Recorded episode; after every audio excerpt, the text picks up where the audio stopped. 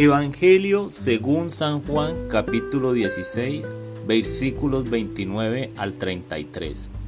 En aquel tiempo los discípulos le dijeron a Jesús, Ahora sí nos estás hablando claro y no en parábolas.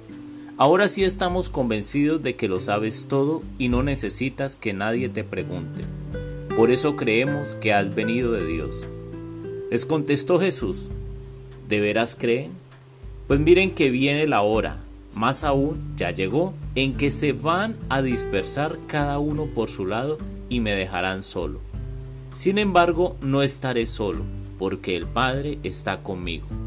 Les he dicho estas cosas para que tengan paz en mí.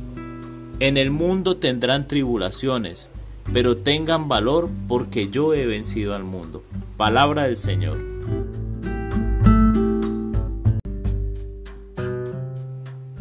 Hola mis hermanos. Parece que los discípulos por fin le creen a Jesús. Dicen creer que viene de Dios.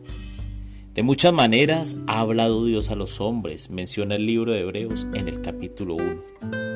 Pero muchos no creen en su origen divino. De hecho, muchos se refieren a Jesús como un mito, es decir, un personaje ficticio, alguien que no existió, alguien que no es nuestro Salvador en la historia.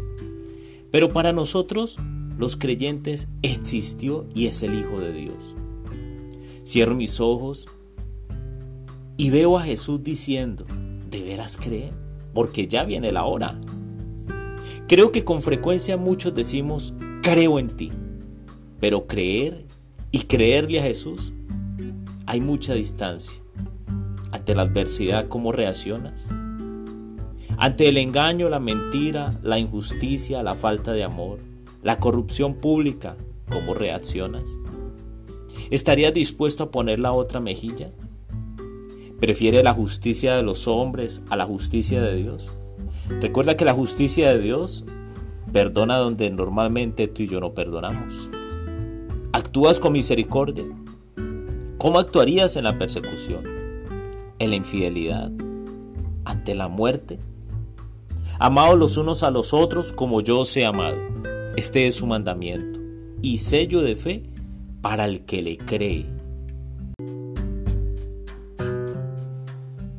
Vamos a orar.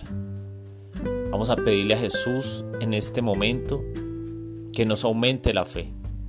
Con mucha frecuencia decimos creer en ti. Por eso quiero pedirte Jesús que nos ayudes a ver la verdad, que nos ayudes a asumir la realidad en la fe, en las pruebas, en la incertidumbre, que nos enseñes a amar como tú amabas Ayúdame Señor a ponerme en tu lugar cuando tenga momentos difíciles. Ayúdame Señor para que en el momento en que vengan las tribulaciones, las persecuciones, las dudas, yo pueda escuchar lo que dijiste hoy. Nos hablas con amor para que tengamos paz. Ayúdanos a entender que siempre estás con nosotros para que tengamos valor.